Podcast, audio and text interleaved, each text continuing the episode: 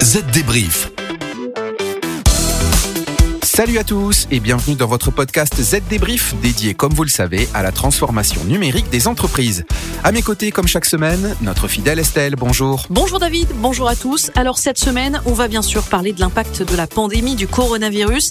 Elle touche désormais toute la planète et Google a décidé de suspendre certains de ses services. Nous verrons lesquels. Rien à voir avec la pandémie, mais on parlera de cette prouesse de la société Intel.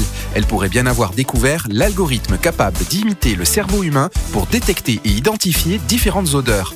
Il sera aussi question de la machine Facebook qui s'emballe et qui supprime arbitrairement les posts liés au Covid-19. Enfin, on parlera de l'impact économique de la pandémie sur le marché mondial des technologies et on vous donnera des conseils pour tout désinfecter sur votre bureau. Allez, top départ pour un nouveau Z débrief. Les dernières infos.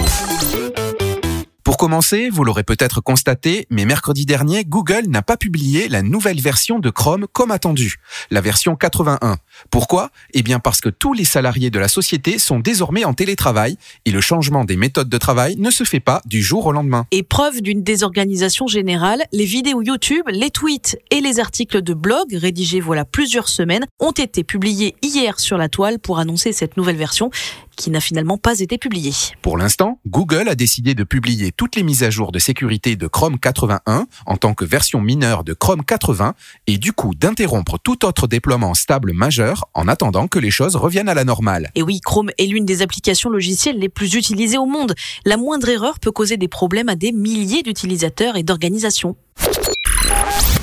Alors David, vous nous parliez de la prouesse d'Intel dans notre sommaire. Racontez-nous. Eh bien, la société spécialisée dans les processeurs informatiques affirme avoir mis au point un algorithme qui imite l'activité du cerveau pour détecter et identifier différentes odeurs. Un algorithme qui, si j'ai bien compris, a ensuite été mis en œuvre sur la puce de calcul neuromorphique, un système équipé de 130 000 neurones et 13 millions de synapses.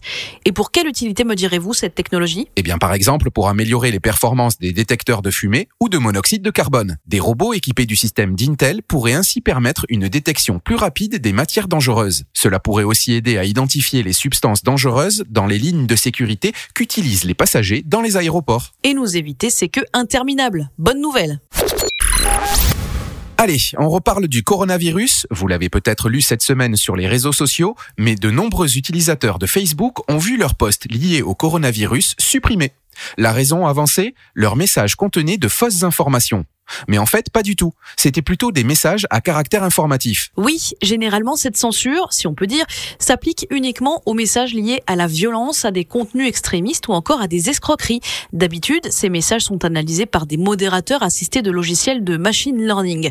Mais en raison de la pandémie, ces modérateurs sont rentrés se confiner chez eux et seules les machines gèrent le contenu et deviennent un peu folles. YouTube a le même problème, mais la plateforme de streaming vidéo a prévenu ses utilisateurs dès lundi. Elle a expliqué que désormais des systèmes automatisés prendraient le relais des modérateurs humains incapables de travailler et que par conséquent, des erreurs étaient à prévoir.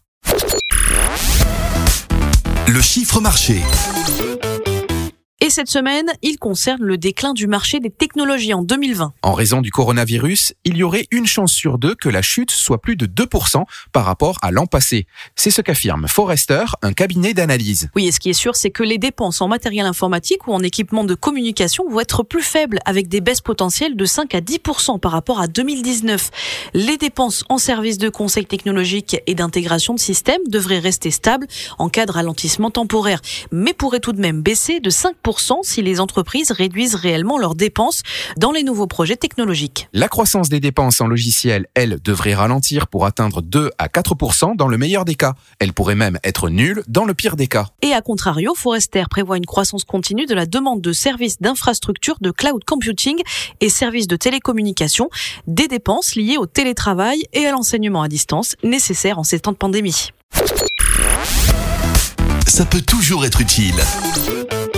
Et notre rubrique pratique concerne elle aussi le coronavirus. Cette semaine, on vous dit comment nettoyer votre matériel pour éviter toute contamination. D'abord, il vous faut évaluer les objets à nettoyer. Il y a des poignées de porte, le bureau, les périphériques informatiques, les câbles de chargement et les chargeurs, la vaisselle, notamment les mugs et tasses qui traînent souvent sur nos bureaux, et les stylos, surtout si vous les mâchouillez. Et pour nettoyer, c'est pas compliqué, armez-vous de lingettes ou d'eau savonneuse. Ah oui, évidemment, lavez-vous les mains. C'est la base.